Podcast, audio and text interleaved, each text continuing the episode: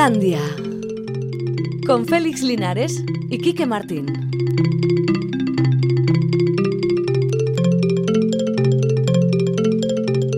Ahora Chaldeón, ya son las 4 y 6 minutos de la tarde. Esto es Islandia, claro, es lo que estabais esperando porque hasta ahora es lo que ocurre normalmente en Radio Euskadi.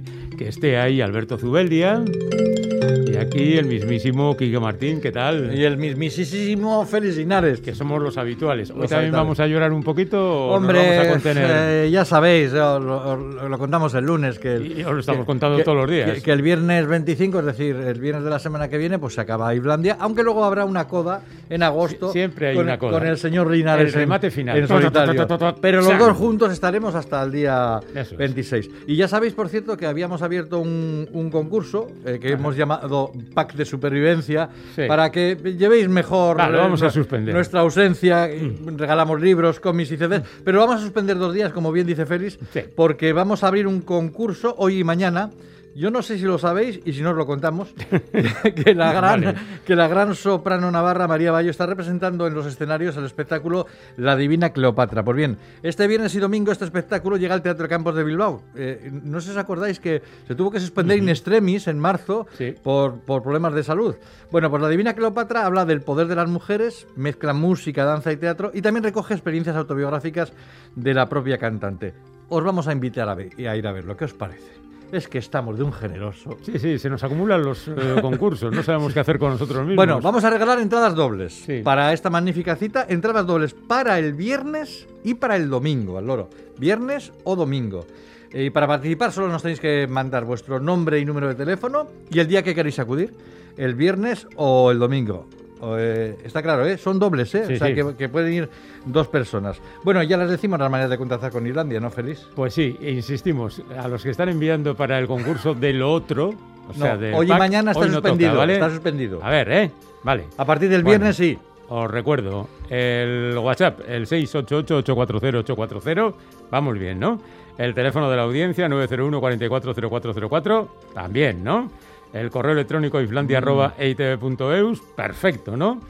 Pues ya- y ya solo para María Bayo. Para María Bayo. Y ahora como no hay restricciones, o sea, si no eres de Bilbao, pues puedes conseguir las entradas y fíjate, pasas un Eso- viernes eso- eso domingo hace mucho maravilloso. tiempo ya. no, pero, pero que se sepa.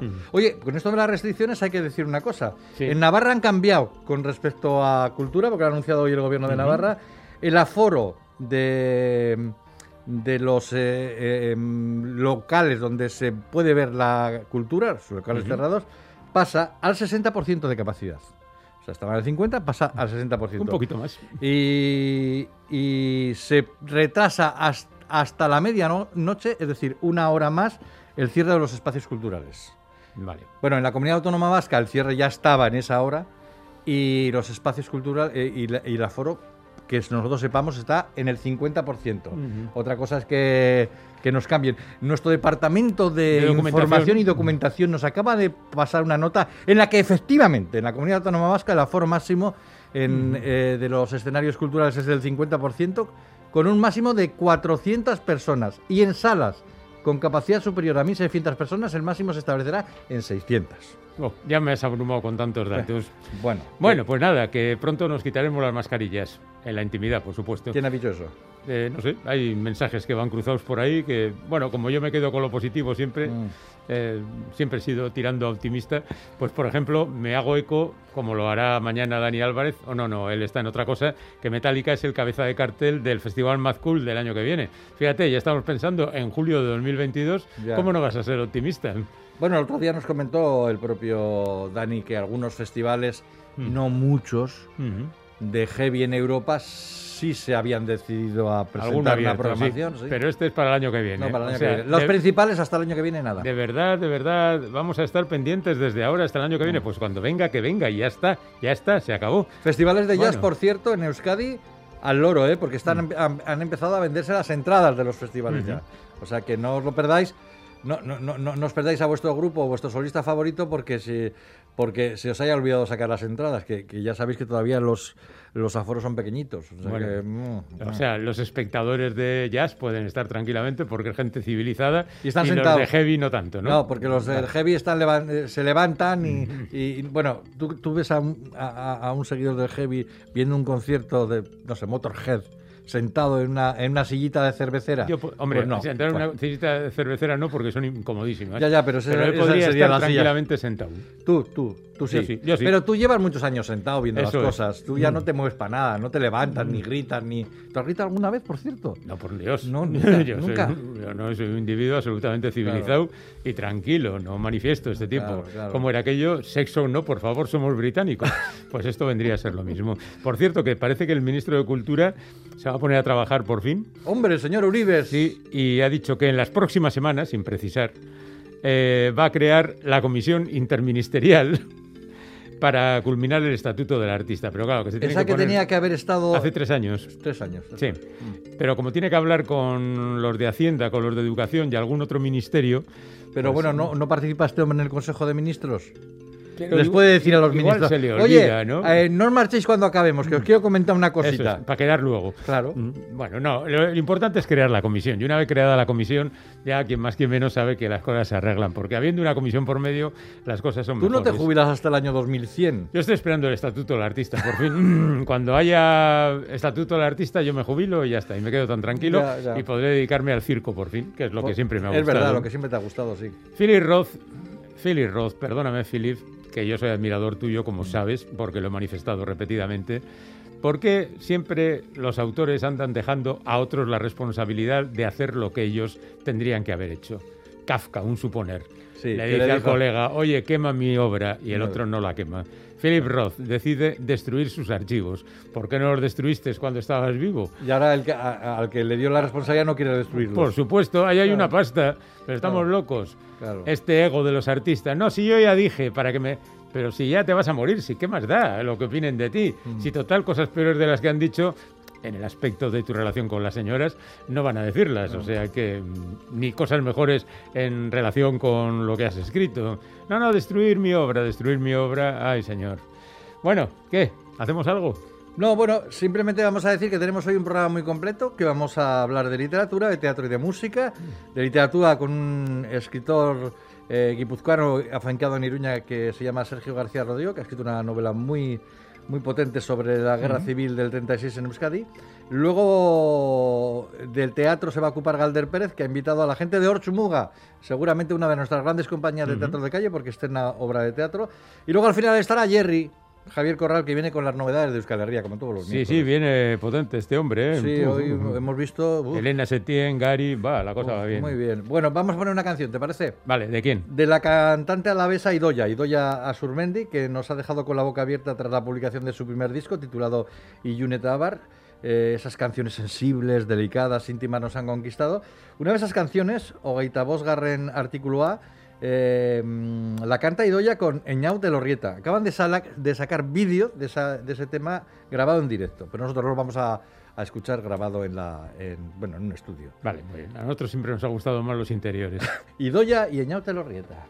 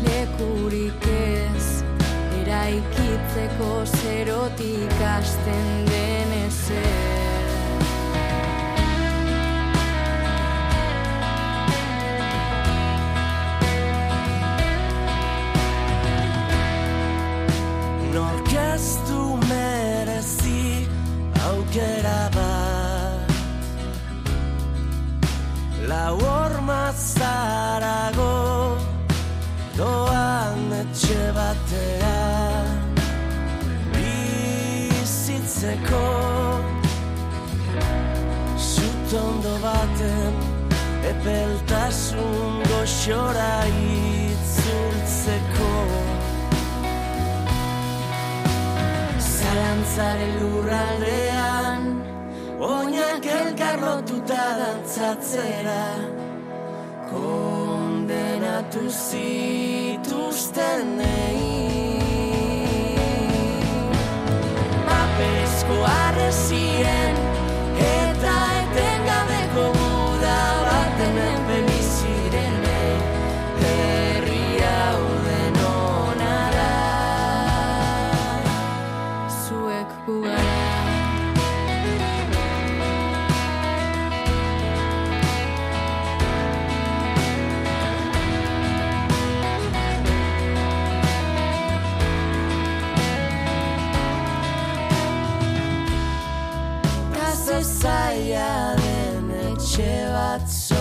Sortzea Beste etxe guztiak hor daudenean batzuentzat eraiki zen Baina denontza da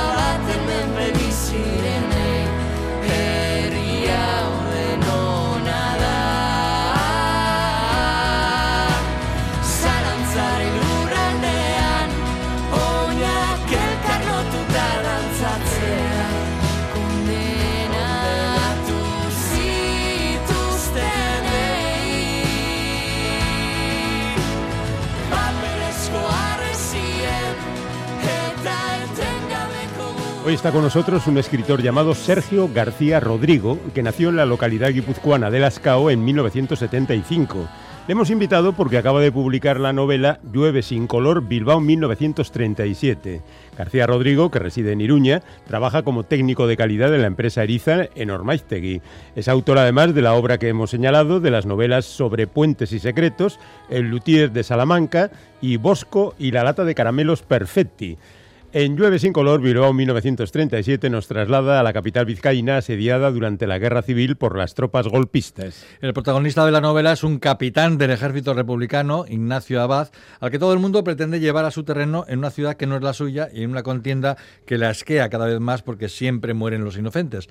En medio de una investigación que tiene que ver con los bombardeos que arrasan cada día Bilbao y con el superviviente de un bombardero fascista derribado, Abad tiene que hacer frente a sus superiores, a las rencillas políticas y a las intrigas de las complejas redes de espionaje y contraespionaje que ya están preparando la futura Segunda Guerra Mundial. Y además, en el pasado está el asesinato del presidente Eduardo Dato y en el presente el amor que siente por su hija Julia, enferma desde hace tiempo y postrada en una cama de hospital. Es un placer saludar a Sergio García Rodrigo. Arrachaldeón, Sergio. Arracha León. Bueno, ¿de dónde ha salido literariamente Sergio García Rodrigo? Bueno, pues yo creo que ha, sa- ha salido, pues no, no ha habido ninguna aparición ni nada por el estilo. Yo, digamos, empecé a leer con, junto con mi madre, porque mi madre es una gran lectora, entonces pues llegar los libros de, de Círculo de Lectores, pues llegaban a casa y ahí empecé a leer y bueno, pues de seguido pues empecé a, mm, a escribir unas líneas, de, de ahí siguieron otras y bueno, pues eh, se han convertido en los, la- los cuatro títulos que tengo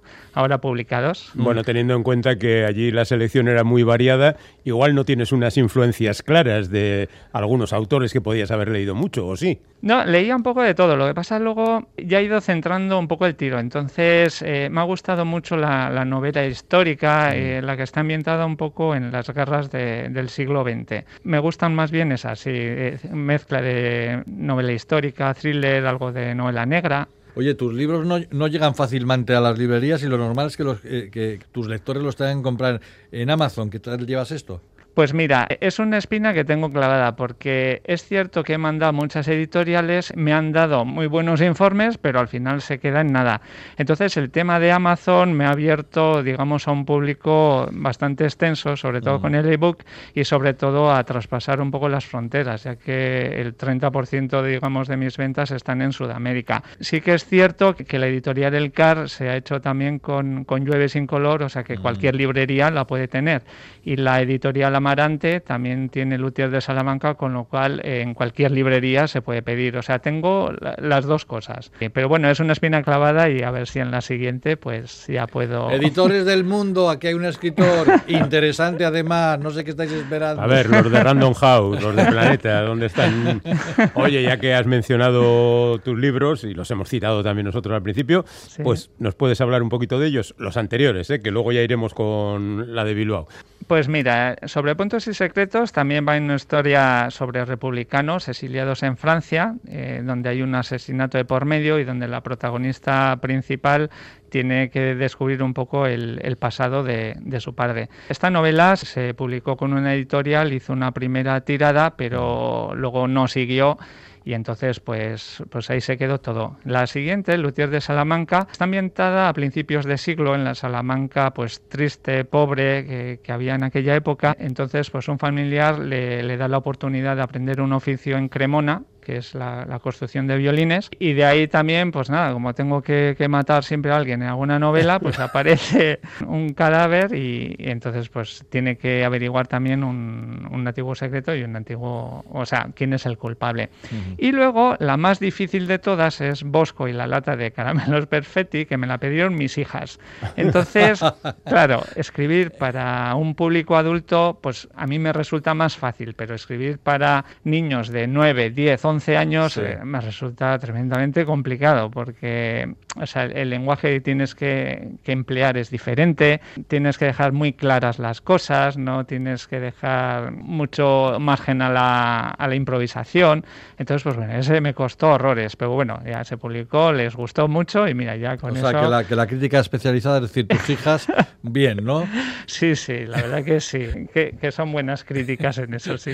Bueno, Llueve sin color es una novela eh, que transcurre entre Euskadi y Francia, ya hemos dicho, en la época de la Guerra Civil, con un prólogo en Madrid. Oye, no te, es. no- no te cortas a la hora de ser ambicioso, ¿eh?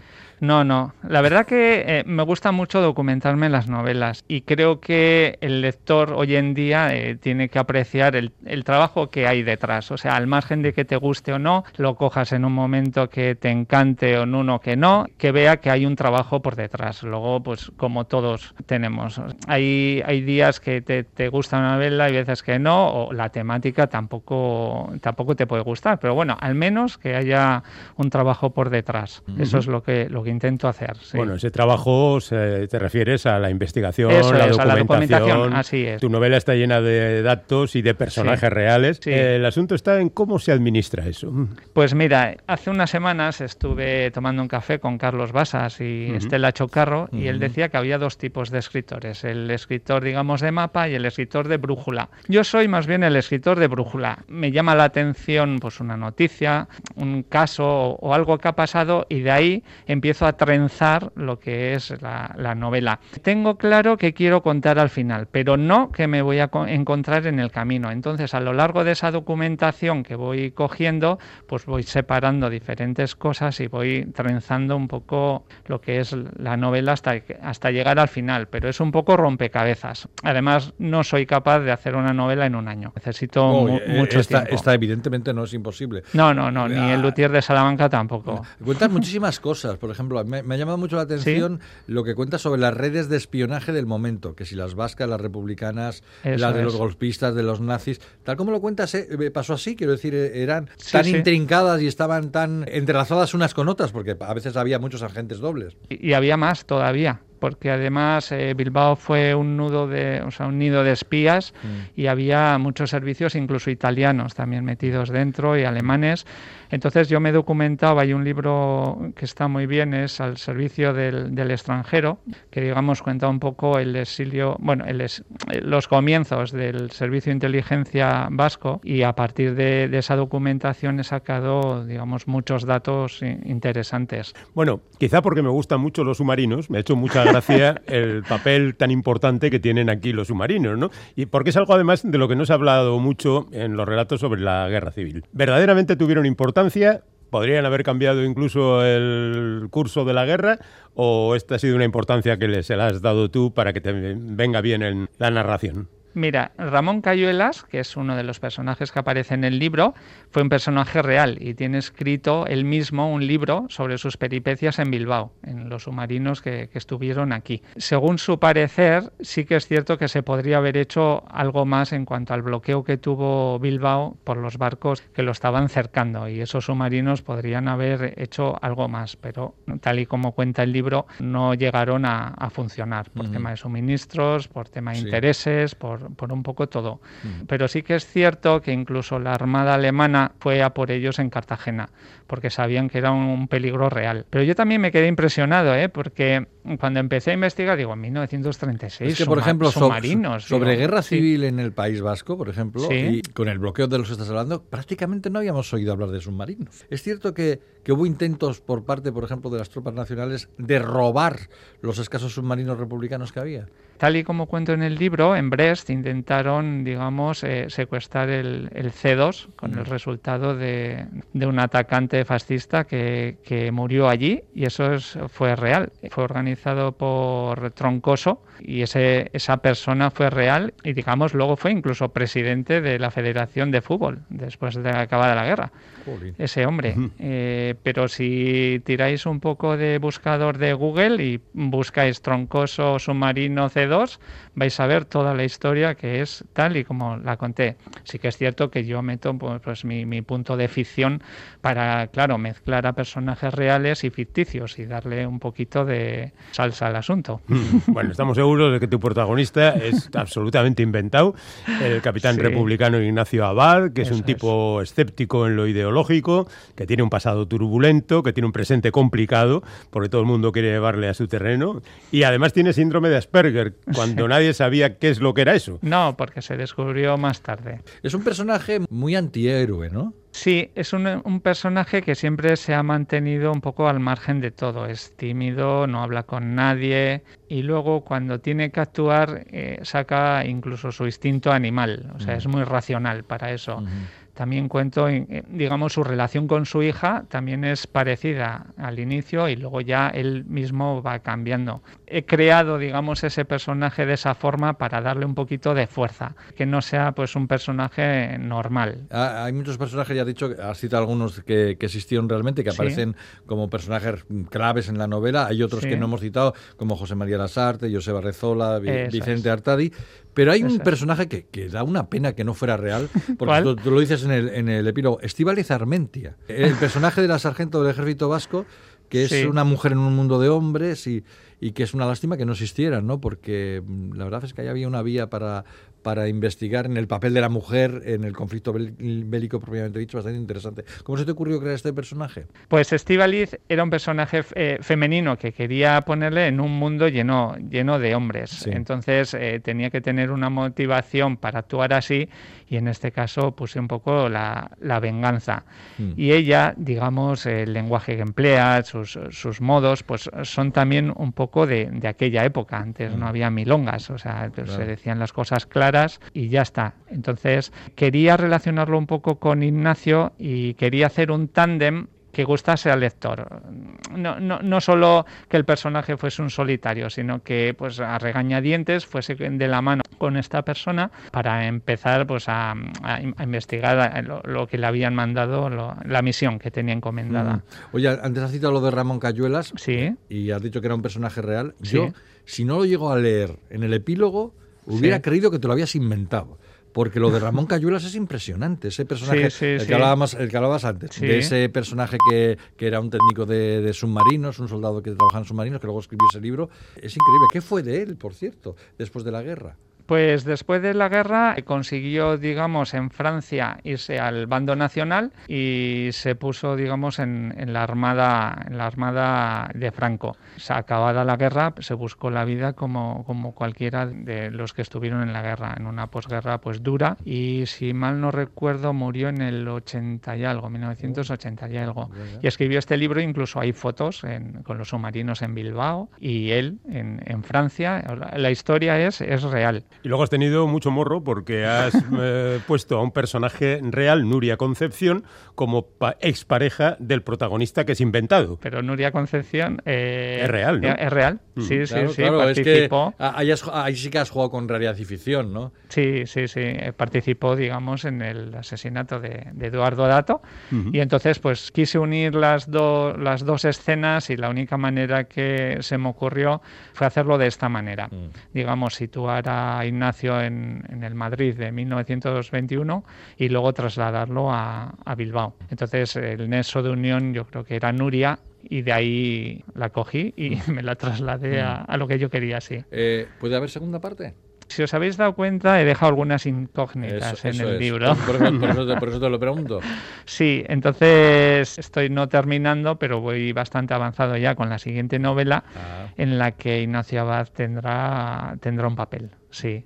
Ya en tiempo de posguerra. En tiempo de cuando acaba la Segunda Guerra Mundial. Ah, cuando acaba la Está, está ambientada en, en San Sebastián en, en 1945. Pero bueno, hasta que eso llegue, como tú dices, en un año tú no terminas una novela. O sea que tendremos que esperar todavía un poquito más, ¿no? Bueno, pero ya llevo un año, ya llevo ya. un año. Ah, vale. Pues entonces, Oye, el año que viene. A- Eso es, a ver. aclaro lo del título para, lo que, para los que no lo sepan, los que hemos leído algo, intuimos, ya sabemos del título, pero llueve sin color, ¿qué significa?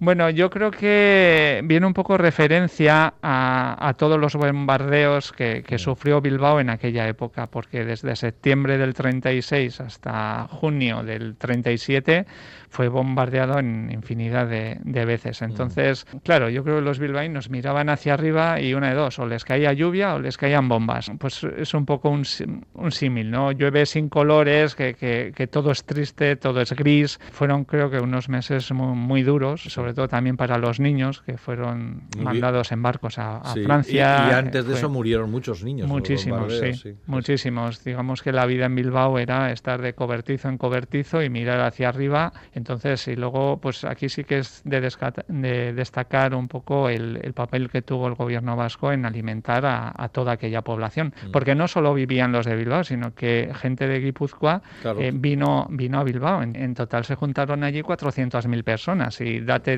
dale de comer, digamos, a 400.000 personas. Era muy complicado porque estando el bloqueo por mar, por aire y por tierra, era muy complicado. Comieron muchos garbanzos. Estamos vivos de milagro. Nuestros padres y abuelos podían haber muerto en, en esas circunstancias. Llueve sin color se titula Bilbao 1937 y su autor es Sergio García Rodrigo, que ha estado charlando con nosotros hoy en Islandia. Muchísimas gracias, Sergio. Y lo dicho, que para cuando tengas la siguiente, aquí estamos. Pues muchísimas gracias a vosotros. Para mí ha sido un placer estar aquí hoy. Un abrazo, Sergio, hasta la próxima. Hasta Hasta, luego. luego. Agur. Agur. Islandia, donde todos los problemas se disuelven o no.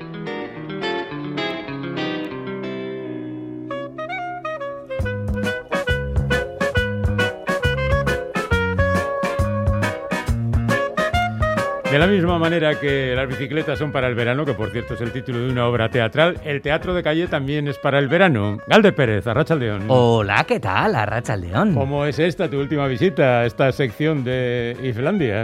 ¿Sabes lo que pasa? Que el teatro yo creo que siempre tiene un poco el puntito de que siempre es la última, ¿no? La primera, la última. Sí.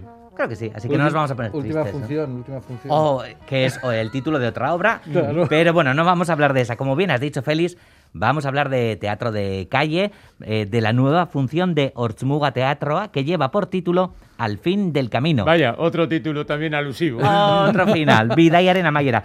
Que por las cosas como son, nos han traído las camisetas y ya nos Sí. han comprado. Bueno, eh, el, el 30, el 30 de este mismo mes de junio empezará a rodar esta función. Un poquito de contexto, han pasado casi 20 años desde el día en el que Pedrín se transformó ante todo el barrio como Divina Pedrea. Y parece que todo hubiera sido perfecto, eh, o casi si su padre, Pedro, sindicalista de toda la vida, no hubiera estado presente.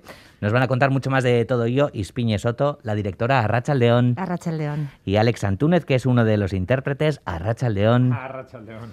Bueno, eh, Mira, hemos... mira, mira hacia el micrófono porque si no, no te van a oír los oyentes.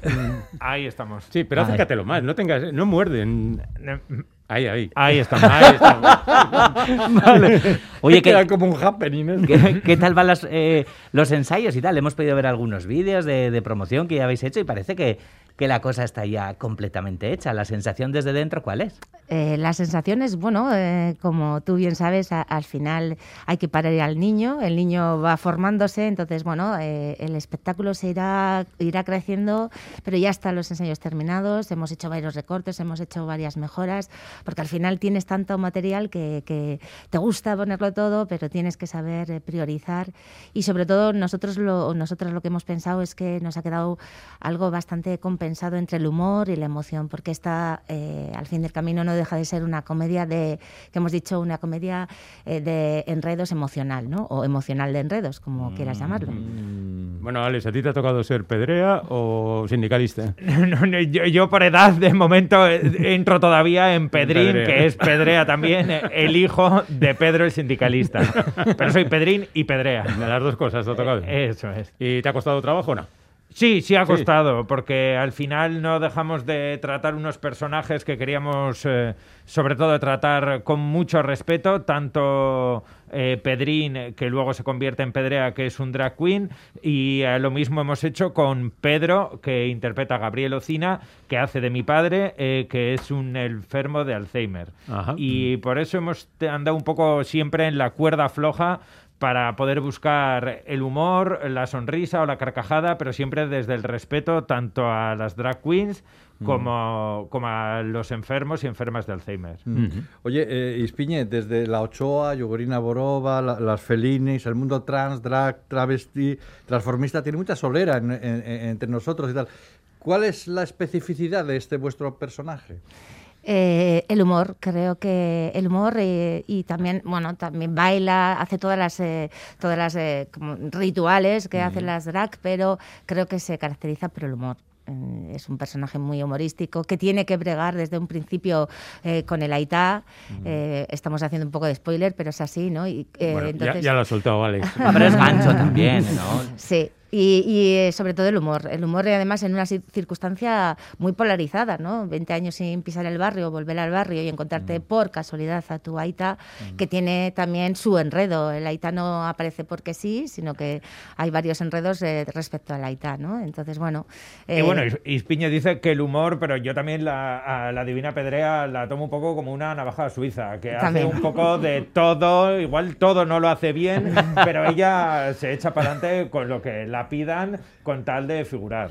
En, en realidad es eso, es como, como son muchas drag, ¿no? En, en este proceso hemos tenido oportunidad de hablar con, pues, con todas ellas, sobre todo con, con las de más próximas en Bilbao, y, y esto nos ha llevado a ver la trastienda, todo lo que viven, todo lo que han vivido, todo lo que han luchado para estar donde están, eh, las noches, los días, de to- todo lo que han tenido que hacer para estar aquí, ¿no? y, y eso también se va a reflejar un poco en, en Divina Pedrea, ¿no? Oye, es muy interesante lo del personaje, del padre, que sea sindicalista, Sí. porque la relación de- del mundo trans, drag, travesti, transformista con la izquierda históricamente ha sido también muy complicada, Ahora está más normalizada, evidentemente, pero no sé si, habéis, si, si ese punto lo habéis escogido adrede por Ah, eso. Está eh, Sí. elegido adrede porque pensábamos que no había que, que situar a este padre en un contexto con- conserva- eh, o- conservador. o- rancio, de derechas y Exacto, sí. porque, y también por toda la información que nos iba llegando a través de, de- de- de las drag con las que hemos estado, ¿no? Son sí, padres sí. normales, trabajadores, y en ese contexto también se daba. En la izquierda más izquierdosa también se daba. En la izquierda que defendía y que ha defendido la igualdad, pues también hay mucha desigualdad. Claro, eh, to- todas estas drags además hablan de algún sentido de culpabilidad en algún momento, de, de esconderse, eh, de vivir a la sombra, de supervivencia, muchas de ellas también. Y la intención, o una de las intenciones de la función es precisamente también lo de desguetizar, ¿no? Como, como decís vosotras mismas, todo lo que es el movimiento drag queen, ¿no? ¿Tan gueto es? No sé si es tan gueto ahora mismo, justo 2021, con todo lo que está pasando a nivel mediático con las drag que nos ha venido desde sí. América, pero sí que es verdad que desde Orsmuga, desde hace tiempo que estuvimos en Canarias por otra función, estuvimos viendo espectáculos de noche con drag queens, yo le dije a Raúl, Raúl hay que contar la vida de esta gente, porque... Y a la- voy a lo de desgetizar. Sí que siempre ha estado muy unido a la noche, muy unido a ciertos bares y muy unido a ciertos ambientes. Al igual que pasa, por otro lado, con, eh, con los y las enfermas de Alzheimer. Parece que ya tiene, quedan relegados a las residencias o a la casa, en la habitación, porque como pueden hacer cosas que igual no se entienden o tal, el haitito o la mama no sale tanto. Pues mm, nosotras hemos querido esta mezcolanza, sacarla a la calle, sacarla a las 6 de la tarde a las drag queens y sacar a la tarde a un enfermo de Alzheimer que se comporta como se comporta cualquier otra persona Claro. que, que tiene estas características. Y a la plaza del pueblo, ¿no? Porque, claro, Claro, el sí. gueto precisamente tiene su público, ahora quitando la televisión y demás, pero tiene su público concreto, la noche, tal cual. Sí, porque incluso, eh, ahora que dices esto, cualquiera que nos esté escuchando ahora dirá, ah, pues esto suena más como para un espectáculo de espacio cerrado, ¿no? Y vosotros habéis decidido sacarlo a la calle. ¿Por qué, ¿Por qué hacerlo así? Nosotras somos militantes de la calle, eso es Sí. así. Hemos nacido en la calle, hemos nacido en el barrio de Zuberranbarri hace 32 años o más y militamos en la calle y pensamos que la calle es el espacio más público y el espacio eh, en el que el espectáculo puede estar más vivo. Hoy es así en un pueblo y mañana la reacción del público es otra en otro pueblo y el espectáculo sigue creciendo y sobre todo es eso, dar mayor visibilidad. ¿no? Eh, la calle es algo muy democrático de momento, o bueno, de momento y pues, según lo que está pasando ahora. Sí. ¿Ves? También hacemos humor, ¿ves?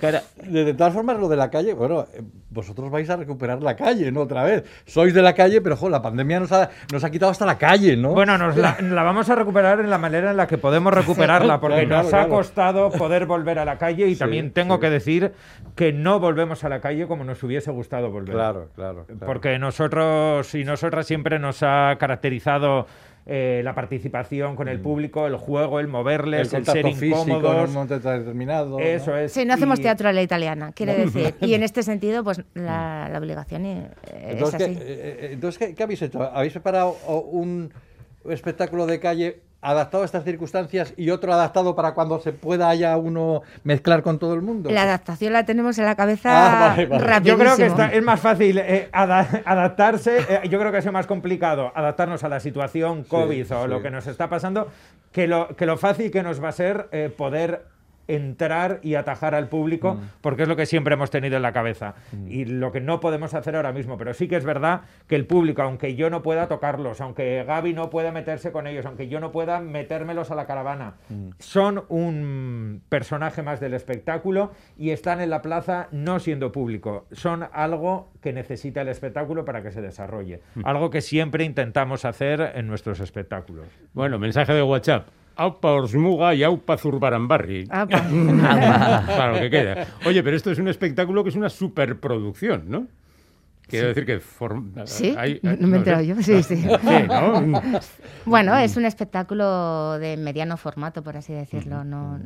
Y, y el dinero, al final el presupuesto es uno. Tenéis Y- danzarines y todo. Eh, hemos tenido Mm. a Bego Crego Cía y de- Bego Martín, ¿no? Martín Cía y eh, hemos estado trabajando con diferente gente, ¿no? Desde vestuaristas, eh, Alicia Suárez con todo el tema de porque esto también ha sido fundamental, pelucas, eh, Caracterización a la hora de maquillaje, cómo abordar el drag queen en la calle y cómo hacer los cambios de vestuario, pues ha sido un poco el quick change o el, el truco de magia del conejo. Cómo ha trabajado mucha gente con nosotros y Mm. con nosotras, sí. Detrás de, de la historia de, de Pedrín y- o Pedrea y, y Pedro, se ve que hay un mogollón de drama, pero estamos, venga a hablar de humor. ¿Cómo se consigue este equilibrio? Y también cómo se pone el foco en la calle, ¿no? Que, eh, también eh, competís con una ciudad entera también, como dice, ¿no? Vuestro, vuestro técnico y demás. ¿Cómo hacer para, para no perder toda, toda esa emoción precisamente? Pues yo creo que hemos tenido que buscar mucho el equilibrio, porque la calle, lo que estábamos diciendo, es un, es un sitio vivo, te pueden pasar un perro, un- la, la atención se dispara a muchos sitios. Entonces, concentrando mucho eh, eh, la atención del público sobre lo que estamos viendo, siendo conscientes de dónde queremos dirigir el foco.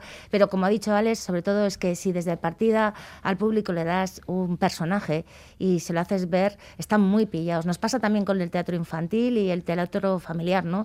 Encima nosotros somos de texto, somos tocones, somos de comunión eh, con el público, somos tocones, somos agarrones, pero y, y nuestros espectáculos tienen mucho texto, pero es que la calle no, no solo permite el gestual o el circo o el texto es vivo y, y vuelvo a decir que tiene un sentido individual y colectivo, porque igual en la sala respetas más no hablar con el que está al lado, pero en la calle los comentarios son eh, te salen a voz de pronto con el que está al lado tuyo, bueno, ahora más difícil, el que está en la silla de, A de metro y para allá. a metro y medio. Pero, pero sí es verdad que, bueno, no sé, en, en Yule, en otro espectáculo, un día un niño nos dijo, este viene por la herencia, o sea, salen comentarios así y lo, y lo integramos. Nosotros no hacemos cuarta pared en la calle, eh, si hay algo, hombre, también hacemos y restringimos, pero... Hombre, a veces muchas- un poco sorda hay que estar Ah, también, sí, ¿no? hay que estar un poco sorda. Sí, bueno, si no te saltan el spoiler al minuto 5 y dices, bueno, pues hoy no, hoy no hemos sudado. Espectáculo en euskera y espectáculo en castellano. sí. No habrá espectáculo en inglés. Eh, no. No, no. Pero se está pensando. Oye, ¿alquiláis la caravana esta de, de vainilla y fresa? Qué bonita. Pues nos lo vamos a pensar porque... Es que es preciosa. No sé, yo para planear unas vacaciones, ¿no? Una caravana de vainilla y fresas. Sí, ¿no? Rollo vainilla fresa. Sí, ¿no? pero es una caravana que no es una caravana, está construida ad hoc porque, bueno, otro spoiler, tiene un escenario, o sea, eh, la caravana es como los... Es el elemento de trabajo de Exacto. Divina Pedrea. Y O sea, es como muchas los... fiestas, muchos Exacto. barrios. Y es como en los personajes, se va a ir abriendo ah, y se va a ir mutando a medida que la obra va mutando, ¿no? Y- El 30 de este mes en Bilbao Exacto, ¿no? Eso. Y luego tenéis Y luego, 20 bolos por lo menos ya. Eh, bastantes más, sí. Bueno, el estreno, estreno, estreno, estreno como tal, eh, digamos que es el, el Calealdi, pero sí que es verdad que también vamos a estar anteriormente en Sopelana, Sestao, eh, Yurreta y estamos. Yurreta estamos este fin de semana. eh, pero claro, Eibar. nosotros teníamos el estreno enfocado hacia Humor y Asoka y como digo yo, hemos suspendido y vamos a septiembre. Entonces, bueno, hemos recolocado y nos parecía, pues, un- por poner un titular, que el estreno es Calealdi porque es el Festival de Artes Escénicas de Calle de Bilbao. Pero estamos antes en otros municipios. En todos los pueblos de Euskal Herria. ¿no? está. Bidaiaren amaiera al fin del camino de Ortzmuga. Búsquenlos en las programaciones de cualquier lugar, que ahí estará esta buena gente haciendo lo suyo, que es alegrar la calle. Muchísimas gracias, Alex Ispiñe. Es que recasco Hasta cuando queráis. Galder, nos encontraremos en el camino. Pon la, pon la publicidad ya, pon la publicidad calle, ya, corta esto, teatro. corta, corta.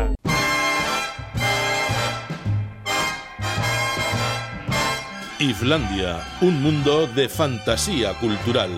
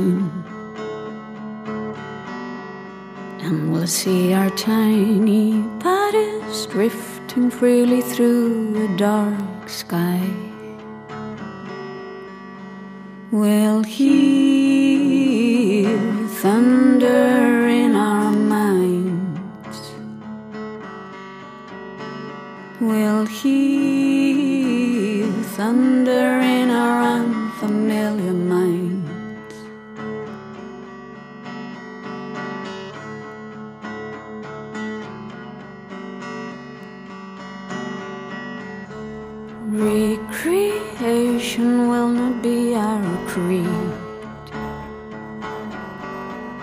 We will be the new beginners of a futuristic language everyone can speak.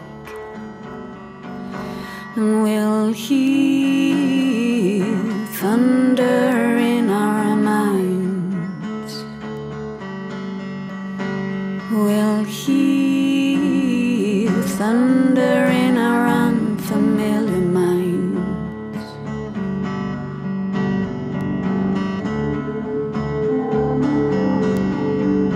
así con Elena Setién nos metemos en el mundo de las novedades musicales que una vez más, un miércoles más, nos trae Javier Corral, Jerry, Arrachaldeón, compañero. A Racha León, pues sí, hemos empezado con Ele- Elena Setién, Estado Donostiarra, que durante tanto tiempo estuvo viviendo en Dinamarca, ¿os acordáis? Sí, claro. Y bueno, y que va a sacar un nuevo álbum allá para octubre, para el 22 de octubre, pero lo adelanta ya con esta canción, un Familiar Minds, ¿eh? que va a ser su segundo LP con el sello Thrill Jockey, un sello a nivel internacional muy importante. Muy potente. Y esto hace pues que revistas eh, de referencia a nivel universal como Pitchfork pues hablen de sus canciones y digan cosas como que las revoluciones particulares de Elena Setien pueden parecer desconocidas o misteriosas, pero su composición invita a los oyentes curiosos a entrar, agregando textura y complejidad donde quizás no la hayamos encontrado nosotros mismos.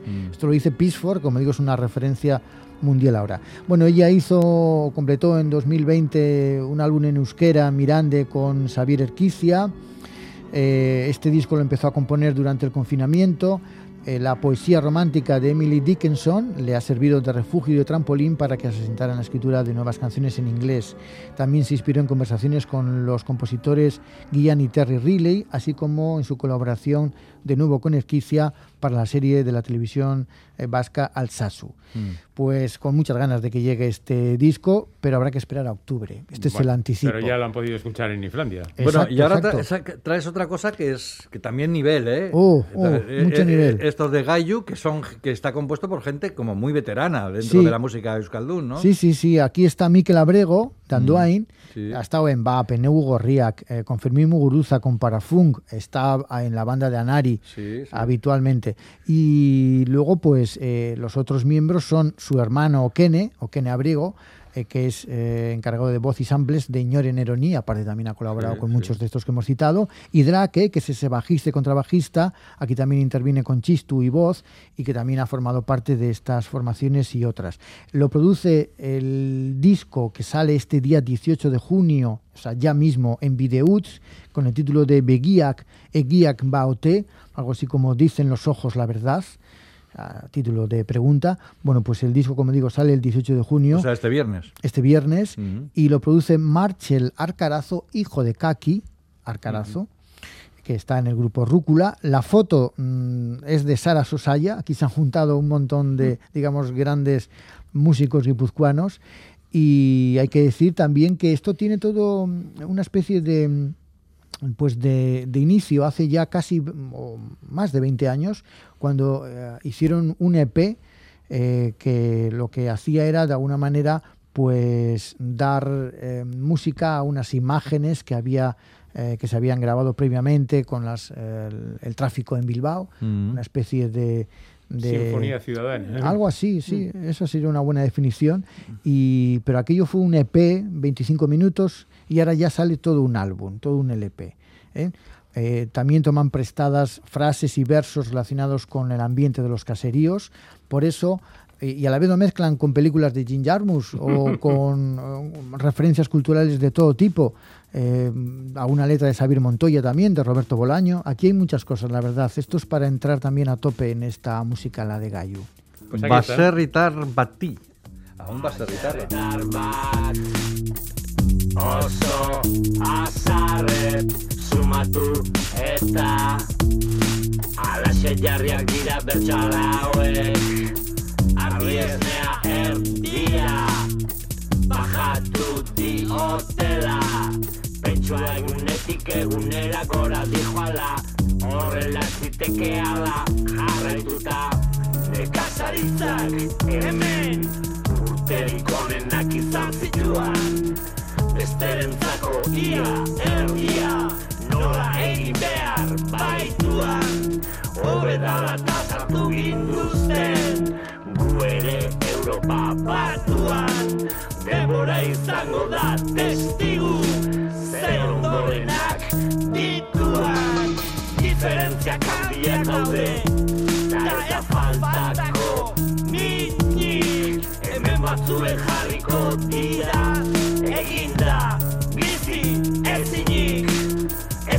lagun urkoa Maitatutzen degun pinik Dirua jarri Bueno, tiempo habrá de seguir escuchando. Queda aquí la muestra de estos lanzamientos.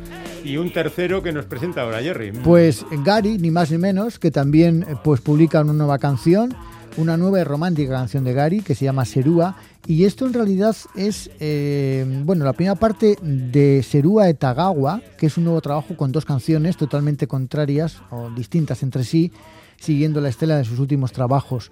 Eh, no va a sacar de momento álbum, sino estos, estas dos canciones, dos singles consecutivos, y le acompaña también Borja Barrueta y el teclista Aitor Echevarría. ¿Eh? Eh, está claro que también Buena- Gary Buena compañía. sabe ponerse al día Sí, de la sí. mejor manera. Mm. Eh, como digo, dos nuevos temas que no van acompañados de un nuevo LP de momento. ¿eh? y que profundizan en ese camino que le han aprendido en los últimos años, con estas canciones llenas de texturas electrónicas también a cargo de las producciones de John Aguirre Zabalaga de Was. Pues Gary, Serúa, y dentro de poco llegará la continuación, que como digo, pues será otra canción, otro single. Bueno, pero eso ya, ya hablaremos de ello cuando llegue. Ahora de momento nos tenemos que ir porque es la hora. Así que, Jerry, te esperamos el viernes próximo en la mesa crítica, ¿vale? Pues hasta entonces, agur. Y a los oyentes, para mañana quedamos citados. Agur.